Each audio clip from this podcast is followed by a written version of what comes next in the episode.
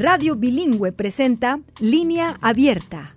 Línea Abierta es un programa de noticias, diálogo y comentario producido por Radio Bilingüe en Fresno y Oakland, California. El programa tiene auspicio parcial de la Corporación para la Difusión Pública.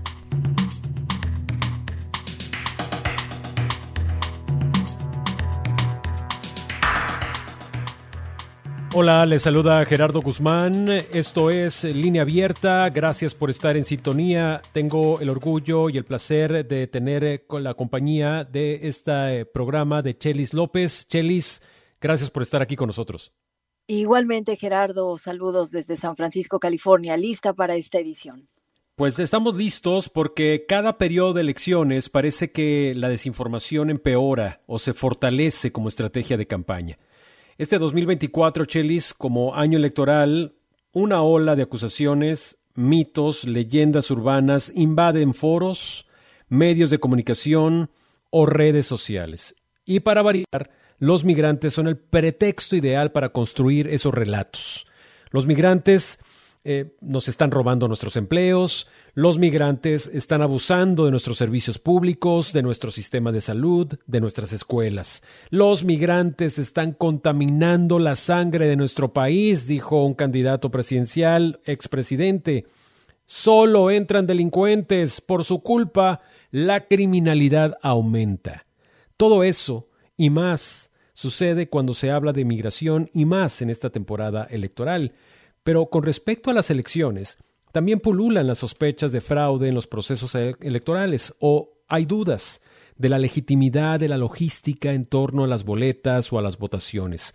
Por eso hoy, Chelis, como parte de esta serie contra la desinformación y como parte de esta serie especial de cobertura de estas elecciones, científicos sociales se unen a este programa para identificar las noticias falsas, comprobar los hechos y contestar algunas afirmaciones comunes orientadas a influir en la opinión de los votantes. Lo importante aquí es también escuchar la opinión de usted que nos escucha. Comuníquese con nosotros 1-800-345-4632, 1-800-345-4632 o a través del WhatsApp 559-835-9235. Y para abrir eh, la conversación, la discusión, tenemos el privilegio de contar con la presencia de Aviva Chomsky, quien es profesora del Departamento de Historia de la Universidad Estatal en Salem, allá en Massachusetts. Ella es eh, eh, activista también, aparte de ser académica, autora de varios libros, entre ellos el que pues fue motivo de un programa aquí en línea abierta que se llama They Take Our Jobs ellos están tomando nuestros trabajos o nos están quitando nuestros trabajos y es acerca de otros 20 mitos sobre la migración y otras cuestiones. Aviva, gracias por estar en línea abierta. Muchísimas gracias por la invitación. Aviva, hay varias eh, eh, versiones y varias expresiones en estos momentos de campañas electorales que obviamente tocan a los migrantes. Empecemos por el aspecto económico.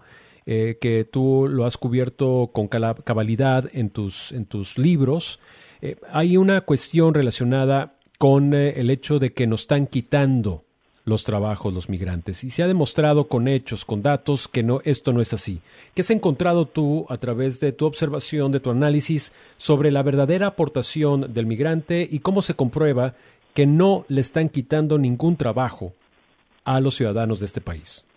Sí, yo siento que en la idea de que los inmigrantes están robando o quitando nuestros trabajos, hay varias, varios niveles de, de, desinformación en eso, porque, bueno, la llegada de los inmigrantes es solo un factor entre muchos factores en, uh, en la cantidad de trabajos que existen y el tipo de trabajos que existen.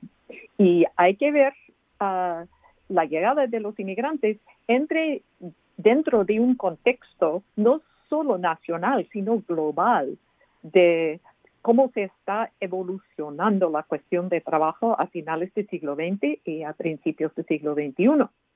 Ah, y algunas cosas que se ven en esos últimos 50 años, digamos, es una desindustrialización de Estados Unidos y otros países industrializados, el crecimiento de las ideologías, sobre todo con el final de la Guerra Fría, de lo que se llama libre comercio, que se llama eso, pero realmente es uh, un sistema de dar ventajas a las empresas para que se trasladen sus, sus operaciones a países en donde pueden um, evitar los impuestos, las leyes ambientales, las leyes laborales, los sindicatos, o sea, todos los cambios económicos globales desde el final de la Guerra Fría o empezando antes del final de la, guerra, de la caída de la Unión Soviética y la Guerra Fría han sido para deshacer el estado de bienestar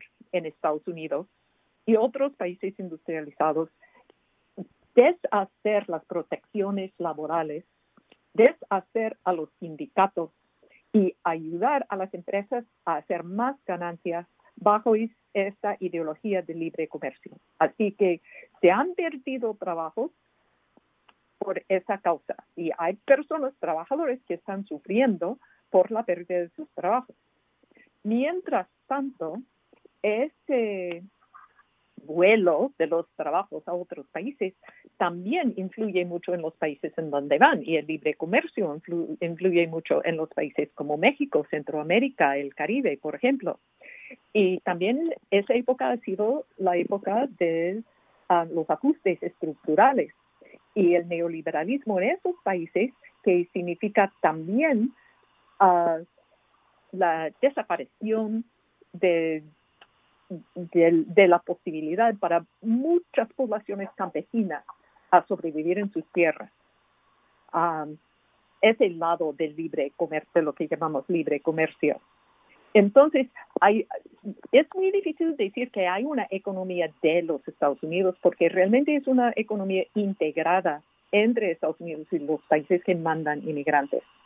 Mientras tanto, esos cambios en Estados Unidos han creado una serie de trabajos nuevos que son en esos sectores donde la mayoría de los inmigrantes buscan sus trabajos, en los nuevos sectores de servicios muy mal pagados, en la agricultura más masiva, um, muy mal pagados, con muy pocas protecciones y que casi se especializan en emplear a inmigrantes indocumentados que no tienen la capacidad de luchar por sus derechos laborales.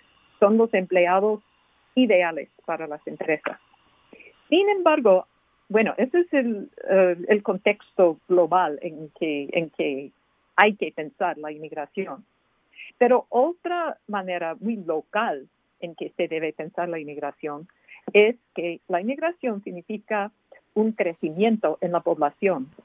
Y en muchas partes de Estados Unidos lo que estamos viendo es el envejecimiento de la población, porque las tasas de nacimiento están bajando y porque eh, las personas están saliendo de las áreas rurales para ir a, las ciudades. Es, una, un movimiento de población en que muchos pueblos más pequeños están casi desapareciendo del mapa, están perdiendo población.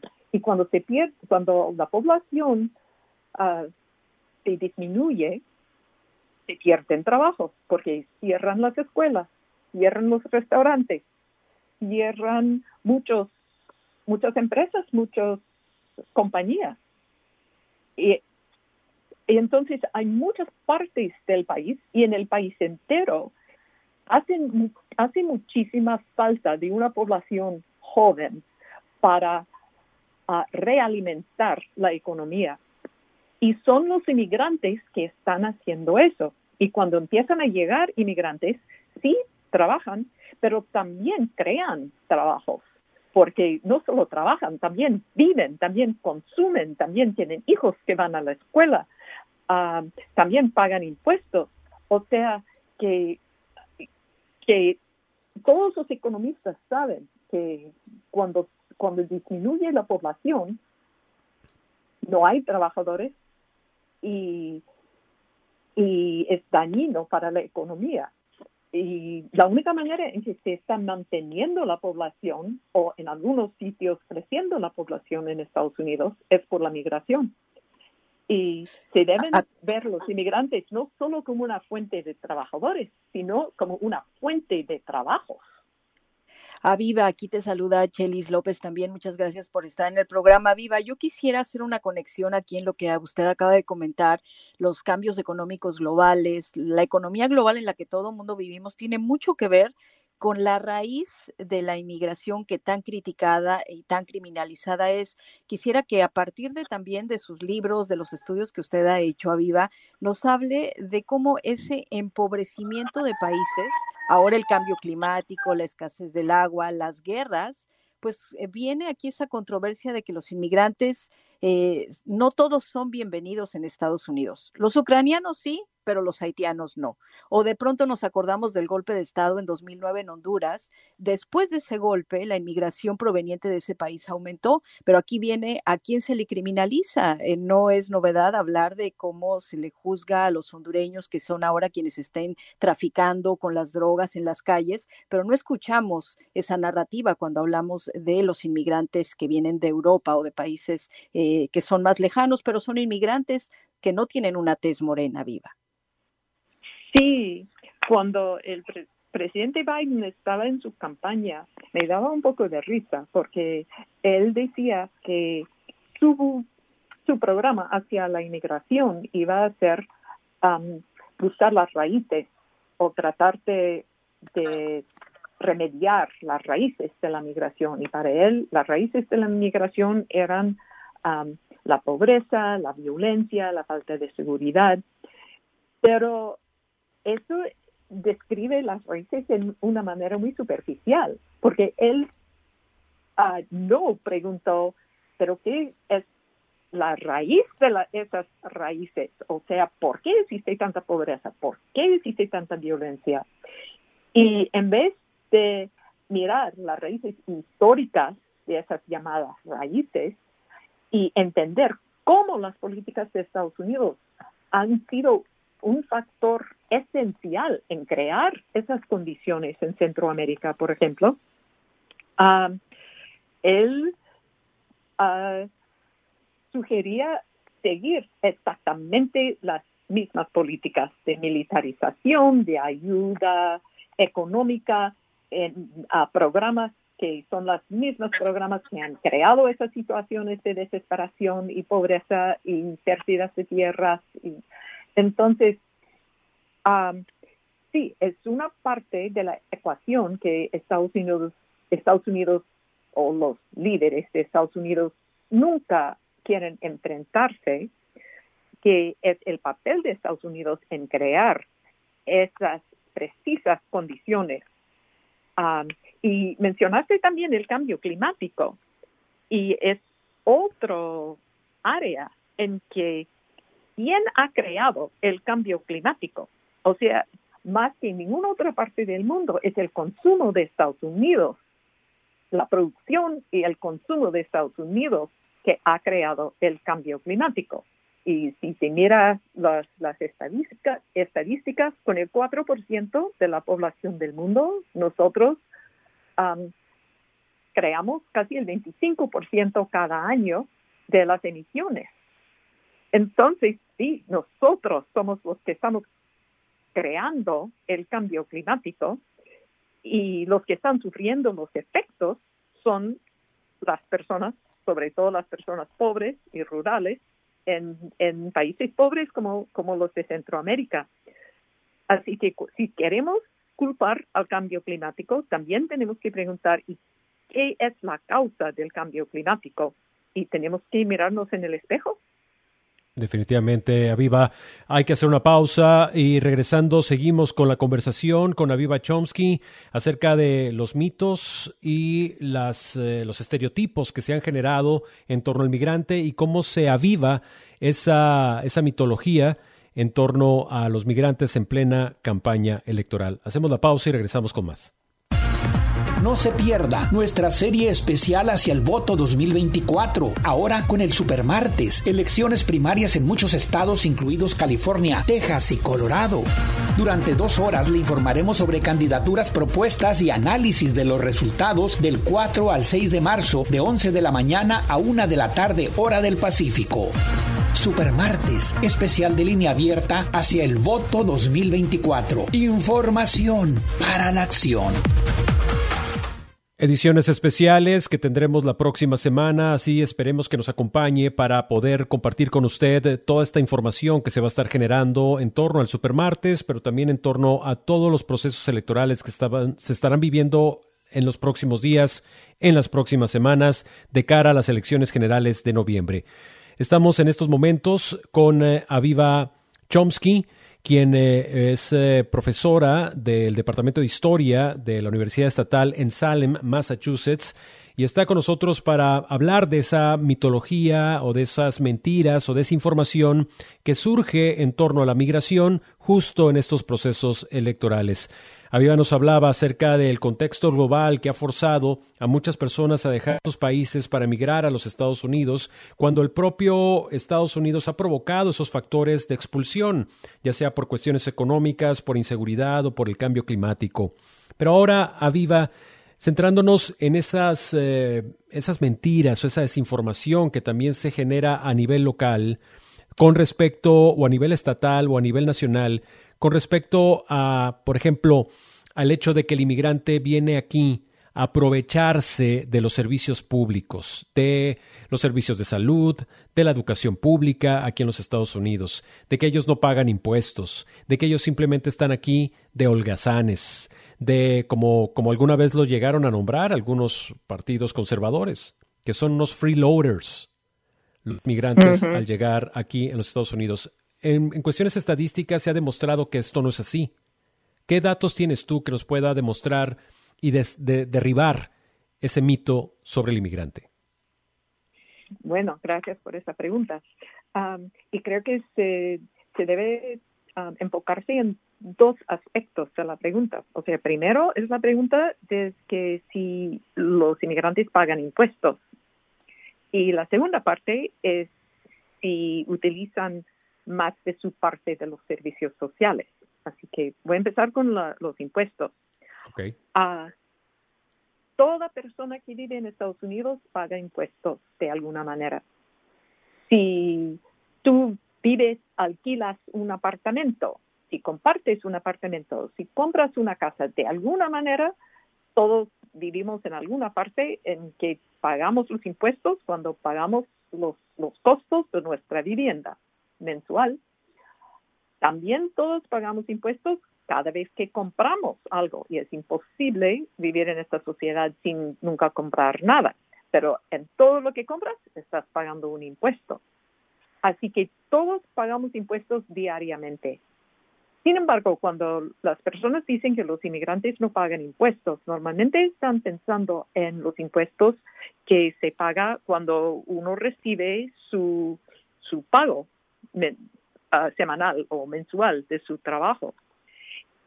Y quiero diferenciar ahora los, las personas que trabajan en la economía formal, los que privilegiados como yo, que recibimos un cheque cada dos semanas de mi empleador y de ahí se restan los, los impuestos de seguro social, de, impuestos federales, impuestos estatales.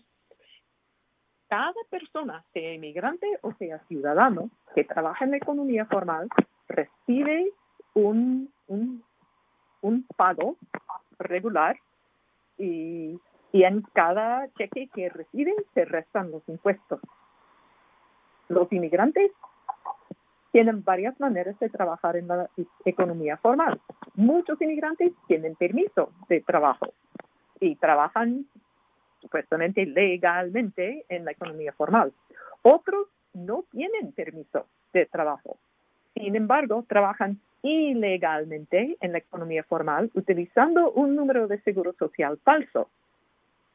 Si se hace eso, siguen restando los impuestos en cada pago que la persona recibe. Lo único es que como el número no corresponde a el número de seguro social que está utilizando, no corresponde a su nombre, el, esa persona nunca va a poder recibir los beneficios del seguro social que está pagando. O sea, eh, una persona que trabaja sin permiso legal en la economía formal está pagando, pero no puede recibir los beneficios para los que está pagando. Hay otras personas, tanto inmigrantes como ciudadanos, que trabajan en una economía informal, en que como contratadores, como subcontratadores, sub, sub, sub, subcontratadores, en que se pagan debajo de la mesa. Y si se paga debajo de la mesa, eso significa que el empleador tampoco está pagando impuestos. Significa que la persona no tiene derecho a ninguna protección laboral, sea de salud, de seguridad, de condiciones de trabajo. Depende completamente del arreglo que tiene con el empleador, porque no está regulado por la ley muchas veces no recibe salario mínimo y tampoco paga impuestos en, su salario, en, su pago. Muchas personas ciudadanas trabajan en esa economía informal y también personas inmigrantes trabajan en esa economía informal y personas indocumentadas también trabajan en esa economía. Sin importar su estatus migratorio, todas esas personas Ah, no pagan directamente sus, sus impuestos estatales federales de seguro social. Sin embargo, muchos inmigrantes pagan los impuestos y no se sabe porque las estadísticas no son muy fiables, pero es muy probable que la tasa de pagar impuestos es más alta para los inmigrantes que para los no inmigrantes, porque los inmigrantes quieren establecer que están pagando impuestos para con la esperanza de que algún día va a aparecer una manera de hacerse ciudadano. Y una cosa que todo, inmigrante sabe es que para poder acceder a esas posibilidades, sí surgen, no se sabe si van a surgir o no, pero en el pasado eso sí ha sucedido, um, el establecer que uno ha estado pagando esos impuestos es uno de los requisitos. Así que los inmigrantes tienen mucho más mucho más necesidad de pagar esos impuestos que los ciudadanos. Um, Aviva, ¿y qué me dices del aspecto de ya de los servicios públicos, que también es otro mito de que supuestamente ellos se aprovechan de los servicios de salud o de las escuelas públicas y que aparentemente no tienen derecho a esos servicios porque entraron de manera indocumentada. Bueno, esa es la segunda parte de la pregunta. Gracias por recordarme. Sí. en general, bueno, también hay que reconocer que hay inmigrantes de muchos estatus diferentes. Hay muchos inmigrantes que tienen tarjeta verde. Hay muchos inmigrantes que tienen permiso de trabajo de, muchísimos estados diferentes, uh, estatus diferentes que, que puede entregar un permiso de trabajo. Y hay inmigrantes que no tienen autorización para trabajar. Um, los que no tienen autorización para trabajar y aún los que tienen autorización pero no tienen la tarjeta verde no tienen acceso a la gran mayoría de servicios sociales en Estados Unidos y no tienen la, no existe la manera de acceder a esos servicios sociales. Hay algunos servicios sociales a, los que se puede acceder aún sin permiso de trabajo, aún sin tarjeta verde, que no son la misma cosa, como acabo de explicar, como los servicios, como las escuelas para los niños. O sea, las escuelas no pueden discriminar basado en el estatus migratorio de los niños. Y los niños indocumentados sí tienen derecho de ir a la escuela.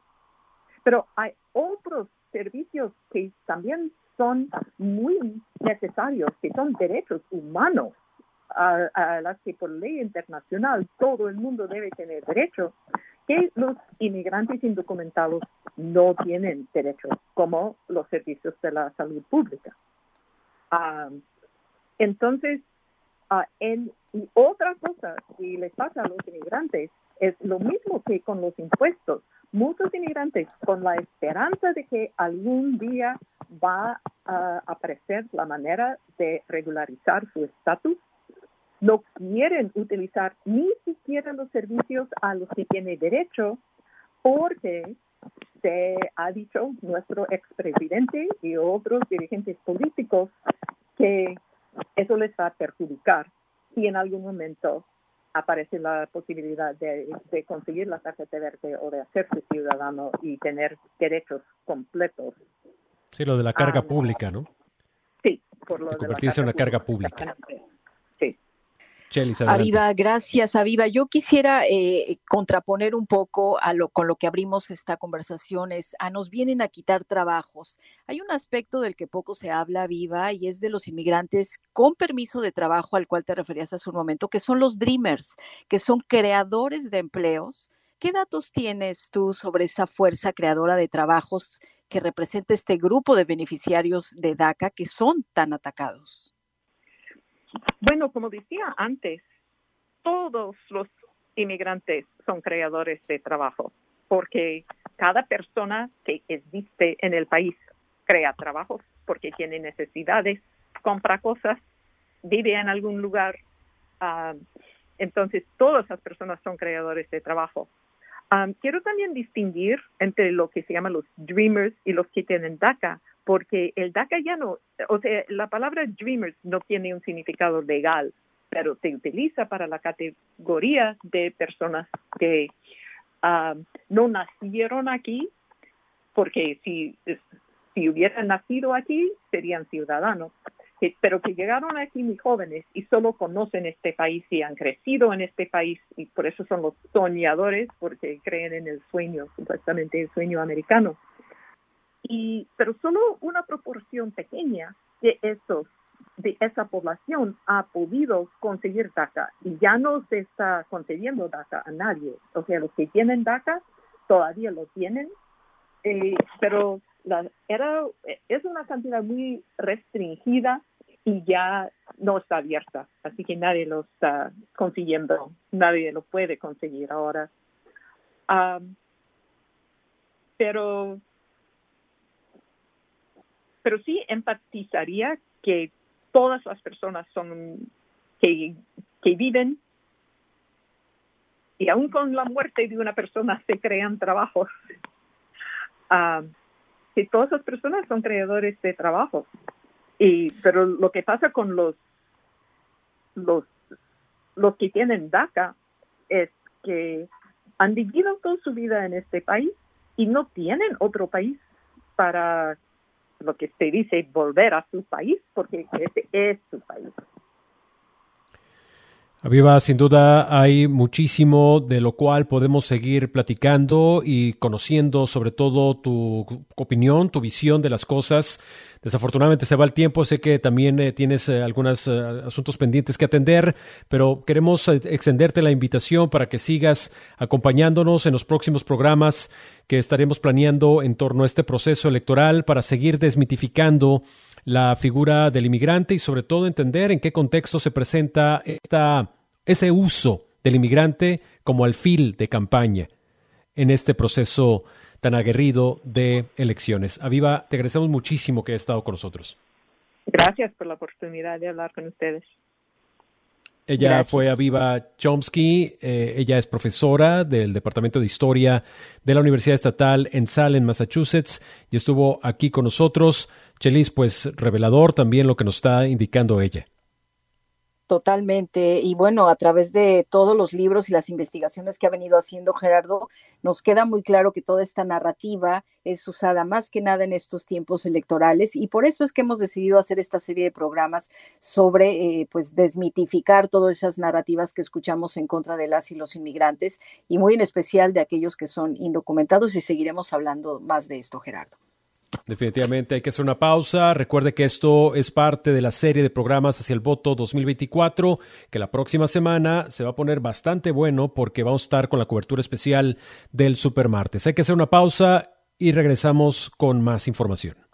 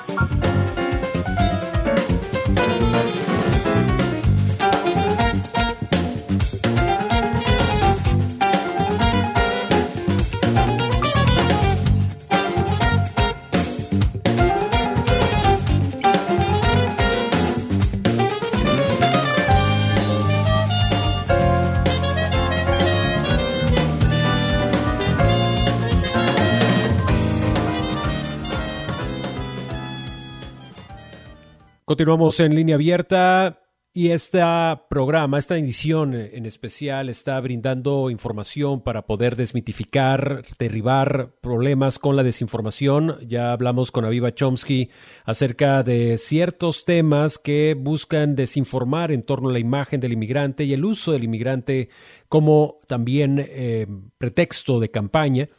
Pero también hay información que está infundada con respecto al proceso electoral. Yo agradezco que continúe con nosotros también Chelis López, quien está precisamente pendiente y co-conduciendo, perdón, este programa. Chelis, gracias por continuar. Gracias, Gerardo. Sí, aquí seguimos. Tenemos a nuestro siguiente invitado en línea, pero ¿qué te parece si antes de darle la bienvenida, bueno, le damos la bienvenida a Ricardo Ramírez, consejero del Brennan Center for Justice en la Escuela de Leyes de NYU desde Orange County se une. Gracias por estar en el programa, Ricardo. Gracias a ustedes, un placer. Igualmente, Ricardo, eh, si nos permites, eh, ¿qué tal, Gerardo, si escuchamos a Javier que nos está llamando de Fresno? Sí, vamos con Javier. Ah, sí, gracias, gracias. Buenas tardes. Pues ah, comenzaron a hablar también del cambio climático y después de lo que ha pasado en Ucrania, yo pienso que también era más, le surgía uh, deshacer, como dicen, balcanizar a Rusia, derrotarla y por eso querían entrar en cinco años a una economía verde. Si vemos las edades geológicas de la Tierra, hay veces también que hay cambios y que intervenga el humano. No digo que no estemos interviniendo, sí, claro, lo estamos, pero también la Tierra por sí sola tiene sus cambios. Eso respecto al cambio climático, para mí eh, pienso es que es una teoría conspiratoria también. Y al respecto al voto, pues ah, es tiempo de elecciones, lo han dicho. ¿Qué fue lo que dijo? No hace mucho tiempo que Trump estuvo de presidente. ¿Y qué fue lo que dijo los mexicanos? No, que no se nos olvide lo que pasa porque es importante. No lo ha repetido, pero ahora no nada más nos insultan como personas de otro país, sino que hasta, mm, bueno, nos amenazan con invadir el país. Eso sí ya está yendo muy lejos. Y pues hay que que, que agarren, que se peleen entre ellos mismos y que no usen sus pretextos. Ya eso ya debe de terminar. Gracias.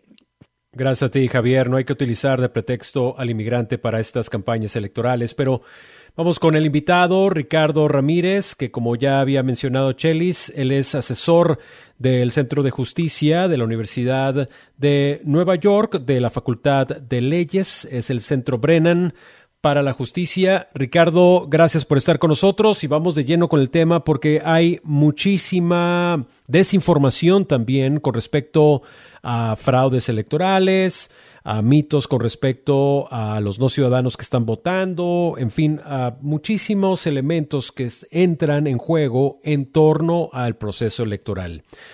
Ricardo, ¿cuáles son esas... Em, esas mentiras o esa desinformación que se convierten más común en estos momentos de elección en torno a la logística electoral. Gracias Gerardo, gracias Chelis. y eh, muy agradecido por la oportunidad de estar con ustedes. La, mira, las mentiras son varias, eh, pero si me permites, vamos a hacernos un poquito para atrás para ¿verdad? volver a plantear el contexto. Y es que eh, se supone, ¿verdad? Em, empezando por lo que se supone que tengamos, se supone que tengamos una democracia eh, quizás imperfecta, pero en la cual todos creemos, en la cual todos estamos, a, la cual todos estamos dedicados a, fortalecer, a que se vaya perfeccionando, a que las personas que participan en la sociedad pues tengan su lugar, su voz, su voto. Eh, sin embargo, lo que vemos es que algunas personas, algunos intereses, algunos partidos que no logran convencer a suficientes suficientes personas eh, con su perspectiva, entonces acuden a otras tácticas. ¿verdad? Así que es importante eh, tener claro que hay un cierto interés de esas partes en eh, crear confusión sobre las elecciones, sobre las infraestructuras sobre las cuales se corren las elecciones, y no tan solo eso, sino las instituciones académicas, el rol del gobierno, nuestros propios vecinos y las personas que pertenecen y las que supuestamente no pertenecen. Así que vemos que ya la política ha cambiado de lo que fue quizás hace algunos años, una década, donde se trataba de ponernos de acuerdo y usar este sistema imperfecto, pero muy importante, bastante sagrado en Estados Unidos, que es la democracia, las elecciones, para ponernos de acuerdo, y llegar a unas decisiones sobre quién va a tener el poder, quién nos va a representar en el Congreso, en nuestros escaños locales, quién va a ser nuestro presidente o presidenta. Y entonces, eh, de, ahí se toman esas, decisiones. Ahora eh, vemos este ataque que va al corazón de la creencia en la democracia. Así que en parte a eso, eh, ¿verdad? No me, no, no me da eh, alegría ni placer repetirlo, pero sí vemos ataques falsos contra la integridad de las elecciones, de las máquinas de votación, de quienes participan o que votantes no cualificados están participando, lo cual eh, a grandes rasgos se sabe que no es cierto. Eh, con este fin, ¿verdad?, de crear confusión, coraje, división. Así que es muy importante estar pendientes de ese contexto porque a fin de cuentas somos nosotros, ¿verdad? En nuestras familias, grupos sociales, vecindarios, en nuestro, nuestras redes los que mejor podemos desmentir ese, esas falsedades y decir, eh, ojo, eso quizás no se, eso, eso no pinta bien, eso que acabas de compartir usted, o mire lo que está diciendo este compañero, caramba, no creo que sea así que funciona las elecciones, vamos a ver cuáles son los datos, eso es muy importante. Gracias, Ricardo. Pues uno de los mitos, una de la desinformación que corre mucho, y más porque en el 2020 o desde aquel entonces Trump y sus aliados lo vienen diciendo, es que quien vota por correo o los estados que hacen uso de esta, de esta eh, opción, es que mucha gente hace trampa con este voto del correo, pero tenemos estados como Colorado, como Oregon, que pues esta ha sido la principal manera, digamos, de emitir los votos y hasta donde sabemos, pues no hay ningún escándalo alguno por fraude o si lo hay, cuéntanoslo. Es correcto, Shelly. La, el detalle es este. Al igual que cualquier otra empresa eh, o industria en Estados Unidos que se regula, como ¿verdad? Eh, eh, el sector de la banca, el sector agricultor, en cuanto a las elecciones, hay muchísimas leyes, protocolos que hacen eh, que estas elecciones se lleven a cabo eh, de manera eficiente, de manera correcta, con transparencia, eh, con fiscalización y son abiertas al público, ¿verdad? Para que el público observe. Aquí en el condado de Orange, por ejemplo, se nos ha dado la oportunidad de ir a observar las preparaciones para llevar a cabo las elecciones, eh, hay mucha información disponible.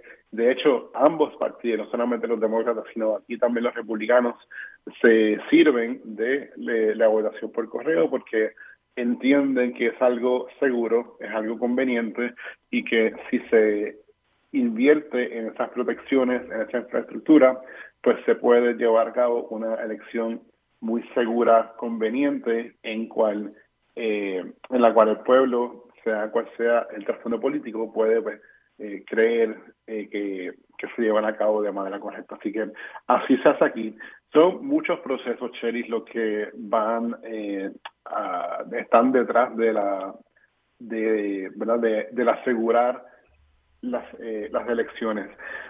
Hay todo tipo. Desde el momento que uno se inscribe para votar, eso eh, pues se verifica en la agencia en que uno se registra, se verifica con varias listas que hay disponibles, se corrobora, se toma nota de la firma de esa persona.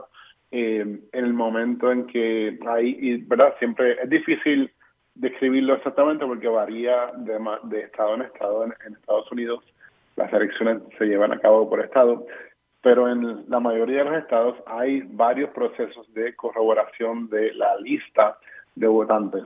A veces se le envía una postal y si esa postal el correo la devuelve, pues eso es una, un indicio para las eh, autoridades electorales que mira ya hay que eh, quizás esta persona se, se fue.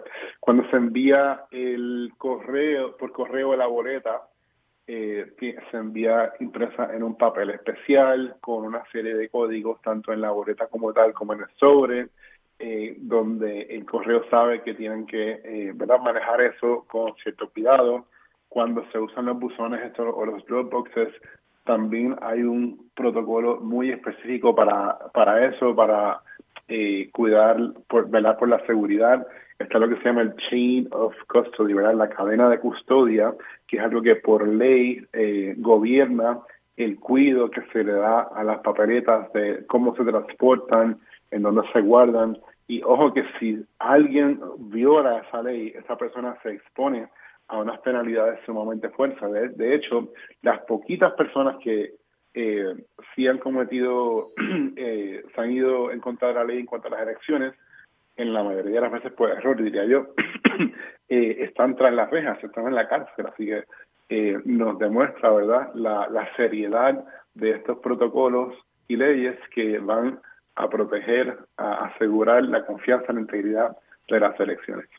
Ricardo, lo que también es importante destacar aparte de todo como nos has narrado, que es eh, con esa serie de dispositivos y protocolos se asegura que haya confianza hacia la custodia y la protección del voto. Sin embargo, hay, después de toda esta serie de infundios del 2020 y desde el 2021, ha habido estados que han impuesto leyes que para algunos no eran necesarias, pero a fin de cuentas las impusieron, como por ejemplo está el caso de lo que le llaman el harvest, el cultivar las boletas, que supuestamente pasa a alguien y las recolecta y las pone en una sola casilla. Y con eso quieren desprestigiar lo que es el voto por correo, el voto adelantado o el voto en ausencia. ¿Cómo derribar esa, esa mentira sobre eh, la cosecha de votos? Mira, eso depende realmente del Estado. Eh, sé que en la Florida, por ejemplo, hay unas penalidades enormes eh, y eh, mientras que en California una persona puede escoger darle su eh, su papeleta a otra persona para que se la entregue, esa persona entonces escribe su nombre y también firma en la parte de afuera del sobre especial que se eh, que se usa para la boleta. Así que depende de esas leyes eh, locales.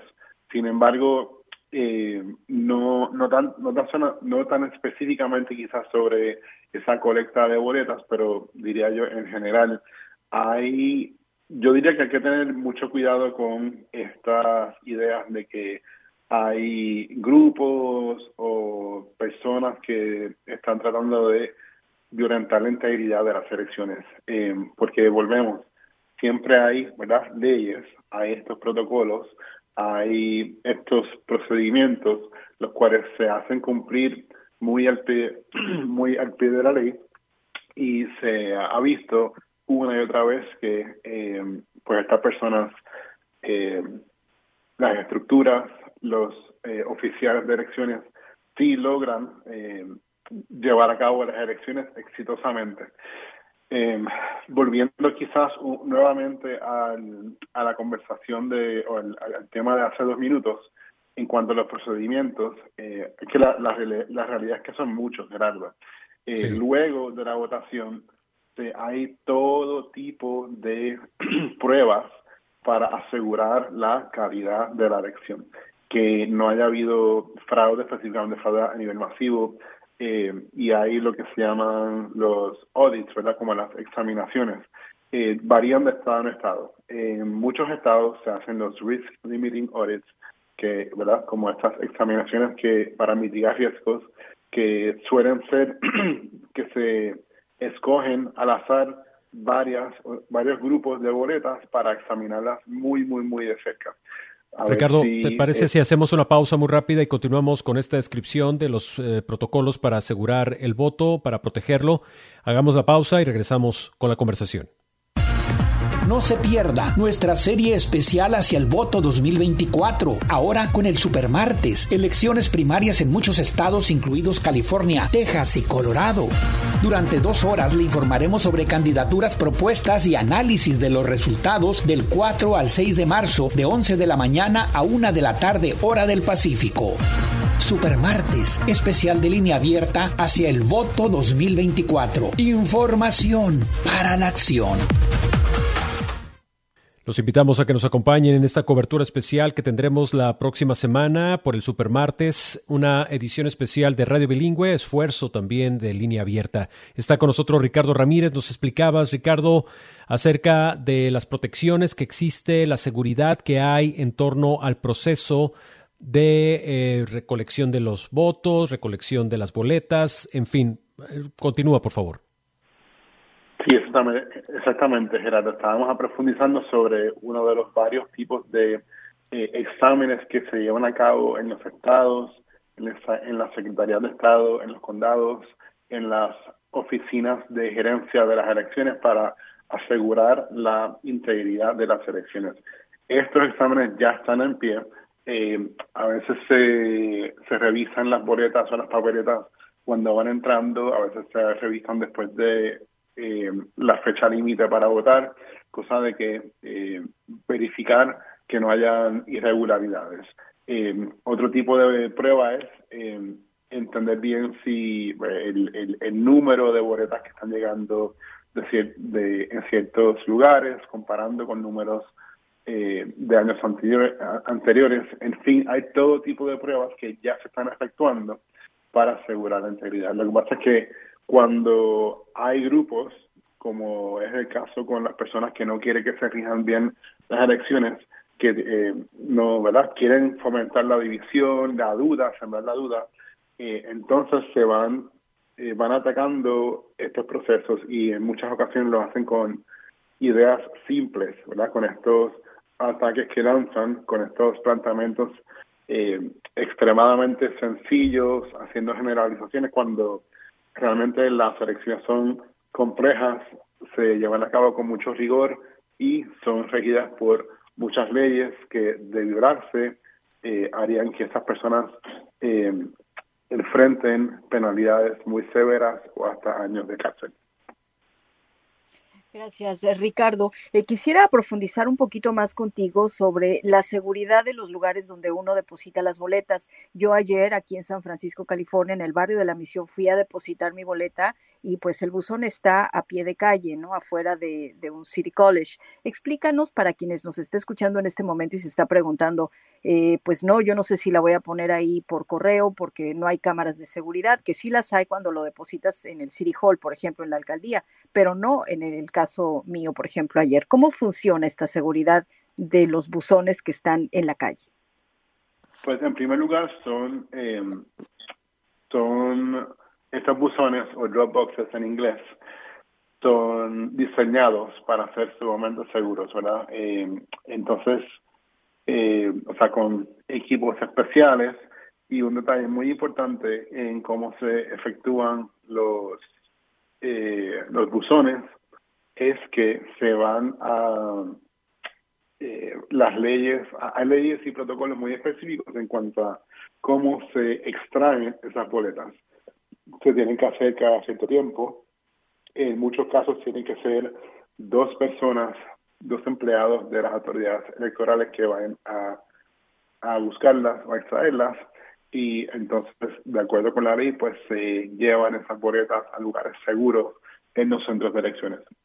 Además de esto, como dijimos hace unos minutos, hay penalidades muy severas en los casos donde, eh, o sea, si hubiese, digamos, ¿verdad? Esto eh, no, no ha ocurrido, pero digamos un, un ejemplo eh, inventado, si alguien de alguna manera lograse eh, obtener boletas que las personas ya han depositado en estos buzones, esas personas estarían enfrentando eh, todo el peso de la ley en lo que, ¿verdad? Porque estarían básicamente eh, robando estas papeletas.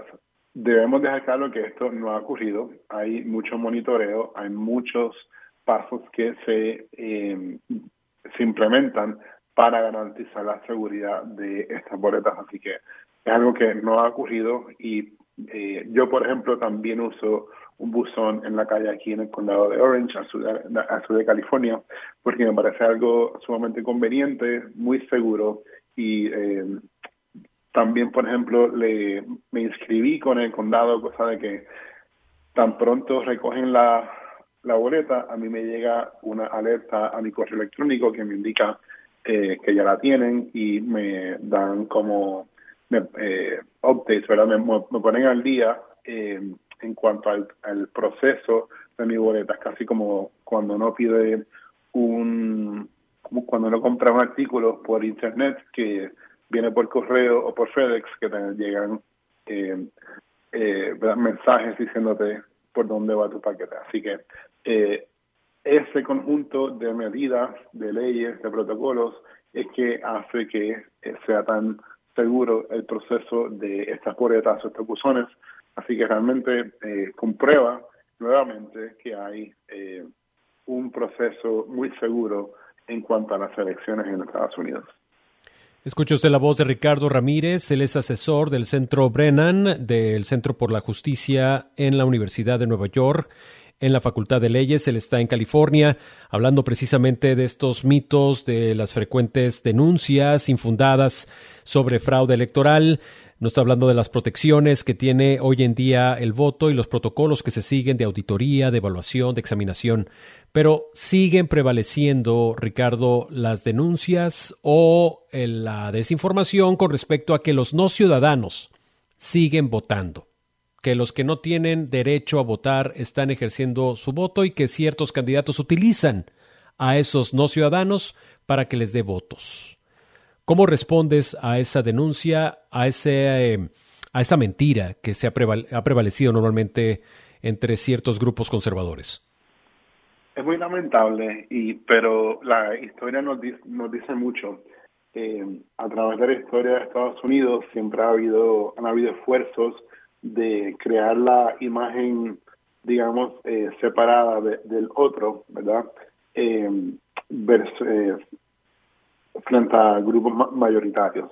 En ocasiones han sido los negros, los afroestadounidenses, en ocasiones han sido las mujeres, en ocasiones han sido los inmigrantes, los asiáticos, otro tipo de inmigrantes latinos, irlandeses, o sea, siempre, ¿verdad? Se repite ese ese mito eh, a través del cual se busca eh, aislar a grupos sociales, lo cual pues no está bien, ¿verdad? Porque se supone que venga uno de donde uno venga, pues uno tiene voz y voto y forma parte de esta sociedad en la que estamos. Así que de eso se trata, se trata de usar estos mitos, estas historias con otros fines, ¿verdad? Con otras metas que dentro del contexto político tiende a ser, diría yo, eh, intimidar, crear coraje y entonces crear apoyo para leyes más adversas al voto que en cambio favorecen a otras personas. Eh, en el Brennan Center siempre estamos pendientes de las leyes que se aprueban a nivel nacional para eh, dificultar el voto y en 2023 vimos, por ejemplo, que en 14 estados se aprobaron 17 leyes restrictivas para dificultar el voto, añadir pasos, eh, que sea más difícil eh, obtener una boleta quizás por correo y cuando vemos los números sabemos que a los votantes latinos, a las personas que trabajan horas irregulares, a los, a los estadounidenses, a los estudiantes, estos pasos eh, les hacen más difícil que eh, hagan contar su voto, lo cual a fin de cuentas sí les favorece a un partido sobre otro. Así que hay que tener eso bien claro. Estas mentiras no son mentiras eh, por el afán de mentir, sino porque siempre hay algún fin político. Eh, y lamentablemente en este caso, eh, pues le toca a los inmigrantes ser el objeto de esa falsedad. Así que nos toca a nosotros ser, mantenernos vigilantes, ¿verdad? Cual sea su postura política, quizás usted es conservador, pero lo importante es decir que debemos unirnos en este proceso eh, y respetar, fortalecer la democracia y promover leyes que eh, permitan que todas las personas elegibles se puedan escuchar en las elecciones. Ricardo, pues ha sido un verdadero placer platicar contigo en estos momentos tan importantes previos a un supermartes, eh, cuando ya se intensifican estas campañas también de desinformación y de mitología en torno al voto. Seguiremos en contacto para seguir conociendo cómo poder ir derribando esta serie de imágenes o por lo menos de historias que se han construido en torno al fraude electoral. Por último, Ricardo, nada más dinos, ¿tú confías en el proceso electoral estadounidense? 100%, 100%. Son elecciones seguras. Eh, eh, mira, estaba aquí revisando nuestros análisis de Bernard Center y vimos que en 2016 hubo intentos de eh, como penetrar cibernéticamente sistemas de votación en Estados Unidos por parte de Rusia. Eh, sin embargo, fueron muy limitados, muy pocos, y por el hecho de que las elecciones en Estados Unidos son tan descentralizadas, no hay una base central de elecciones, digamos, en Washington, en Nueva York, sino que se corren a nivel de estado, y entonces a nivel de condado, y todos esos sistemas pues son independientes, así que no hay manera realmente de eh, violentar las elecciones, de, eh, atacar la integridad de estas, así que eh, se dio unas elecciones bastante seguras. En 2020 Gracias, Ricardo. Tenemos que despedir el programa. También aprovecho para despedir a Chelis López, que también estuvo con nosotros. Gracias, Chelis. Gracias a ti, Gerardo. Hasta la próxima. Hasta la próxima. Soy Gerardo Guzmán. Sigamos en contacto.